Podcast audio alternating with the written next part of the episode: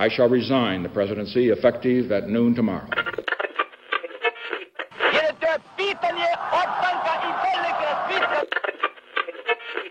Sejam todas, todos e todos muito bem-vindos a mais um episódio de Mundo de História.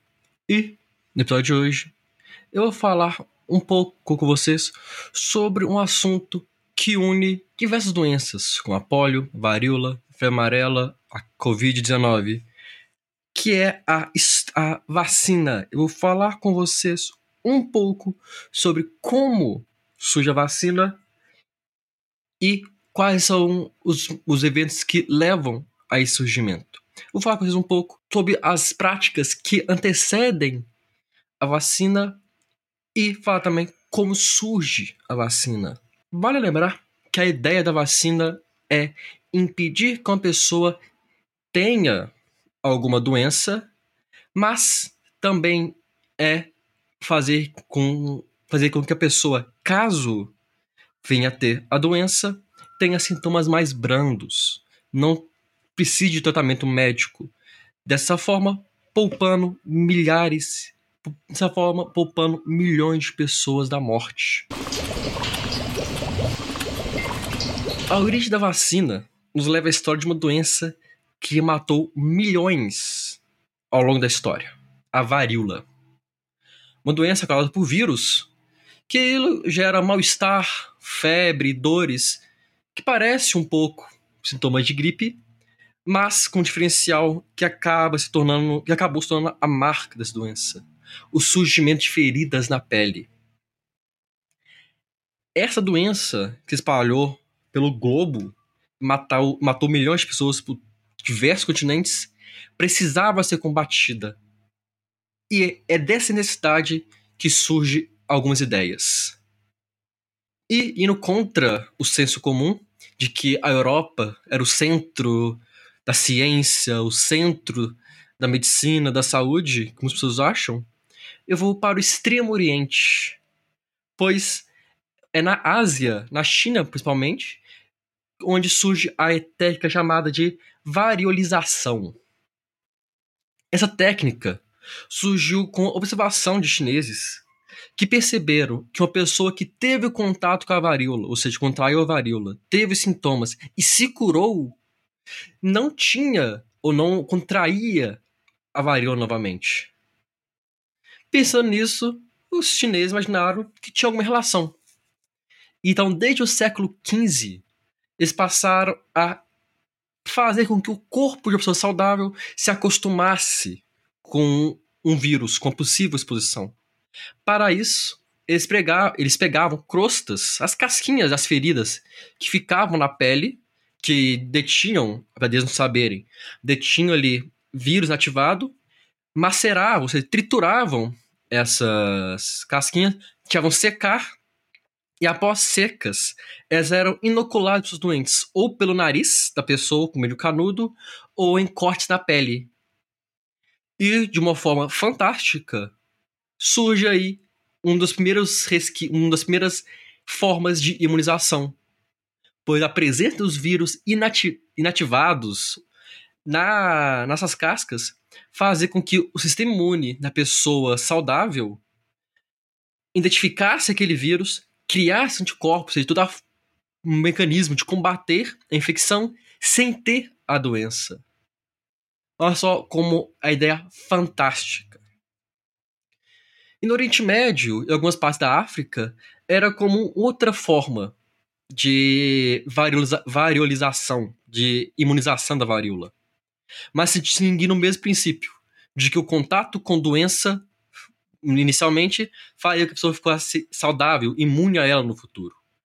Para isso, era comum que o pus fosse coletado diretamente das feridas de crianças contaminadas, meio de tecidos, agulhas, e posteriormente inoculado pela mesma forma de cortes, agulhas, tecidos nas crianças saudáveis. Dessa forma, um pouco mais perigoso já estar lidando com o pus em si, mas também gerava imunidade. Então eu ressalto o que eu falei agora, como é importante nós percebemos que somos ensinados a história eurocêntrica de que a história, como se a Europa fosse o centro da nossa história. Nós somos Estados desde pequenos.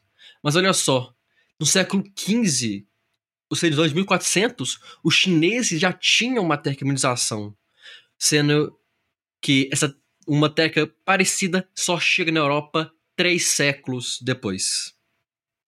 E nós devemos, inclusive, lembrar que os árabes tinham uma medicina ali na Idade Média, com a Idade Moderna, muito mais avançada que os europeus. Não tinha nem comparação. Eles sabiam lidar com doenças, com a questão da saúde muito melhor que os europeus. Mas a história da vacina nos leva de qualquer forma à Europa, mais precisamente na Inglaterra do século XVIII, quando o inglês Edward Jenner percebeu que as pessoas trabalhavam ordenhando as vacas se contaminavam com o vírus da, com vírus da varíola bovina. E aí que entra a observação, a sacada que é tão necessária para a ciência. Ele observou que quem se contaminava com o vírus da varíola bovina não adquiria depois a varíola humana. E a varíola bovina tinha sintomas muito mais brandos no ser humano. Então, ele tem uma hipótese de que a varíola bovina previne a varíola, a infecção da varíola bovina previne a varíola humana e botou isso à prova. Ele recruta, entre aspas, uma criança de outro chamado James e, e inocula nele, ou seja, o contamina com o vírus da varíola bovina. James contrai a doença, de uma forma branda, e alguns dias se cura. Posteriormente, Edward coletou diretamente de uma pessoa doente com a varíola pus todas aquelas questões e inoculou na criança. E sua hipótese foi confirmada. Uma infecção prévia pelo vírus dos, do gado impede uma infecção pelo vírus humano. Obviamente, de primeira, essa hipótese não foi bem aceita, porque afinal de contas foi apenas um teste. Foram necessários muito mais testes para que a comunidade científica passasse a aceitar essa questão da imunização pela varíola bovina não só aceitar, mas também defender e promover a vacinação. Diversas nações passaram então a, a criar as vacinas, a fazer a prática de imunização. E, justamente, todo experimento do Edward, do Edward Jenner, que veio o nome vacina. Porque vacina vem de vaca, o animal observado pelo inglês que propiciou o surgimento da vacina. Após séculos de combate com diversas vacinações, nós conseguimos erradicar a varíola e a poliomielite. E outras doenças nós não conseguimos erradicar, nós diminuímos significativamente as mortes e os sintomas. Atualmente, nós vivemos a pandemia do SARS-CoV-2, o COVID-19, e é claro como a vacinação, principalmente com vacinas atualizadas, protegem as pessoas o número de pessoas mortas é muito maior no grupo não vacinado do que no grupo vacinado. Por isso, eu espero que esse episódio sirva não apenas para mostrar a história da vacinação em si, mas também para mostrar a importância de vacinar. Eu espero e peço, eu peço a você que está ouvindo, para que eu acho que esse cartão de vacina vê se tem todas as doses em dia, se pode tomar alguma, tome a vacina da Covid, leve seus filhos, filhas para vacinar. É muito importante que eles sejam protegidos. Vacinação é algo coletivo. Você se protege, protege seus filhos, mas também protege as pessoas seus, ao seu redor. Vacinas são seguras, são essenciais. Tome suas doses, proteja a si mesmo e a todos que você ama. Eu agradeço a todo mundo que escutou o episódio até aqui. Episódio um pouquinho mais curto, mas creio que muito importante, considerando os dias atuais. Peço também desculpa pelo não ter postado da segunda-feira. Agradeço em especial ao Dom Rotão, o Felipe, que financia o nosso podcast. Se você tem interesse e condições de nos financiar, sua contribuição será muito bem-vinda para manter o podcast de pé. Todos os dados estão lá no nosso Instagram, arroba Mundim de História. Você também pode nos seguir no Twitter, arroba Mundim de Ist, H-I-S-T, e nos seguir no Facebook, nossa página Facebook Mundim de História. Estamos sempre postando por lá. Agradeço a todo mundo. Você sempre pode mandar sugestões de temas, ideias, críticas, que sempre que der eu respondo. E sugestões de temas que vocês gostarem de ouvir são sempre muito bem-vindas. Muito obrigado a todo mundo que escutou.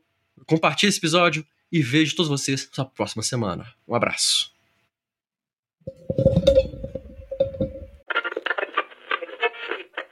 I shall resign the presidency effective at noon tomorrow.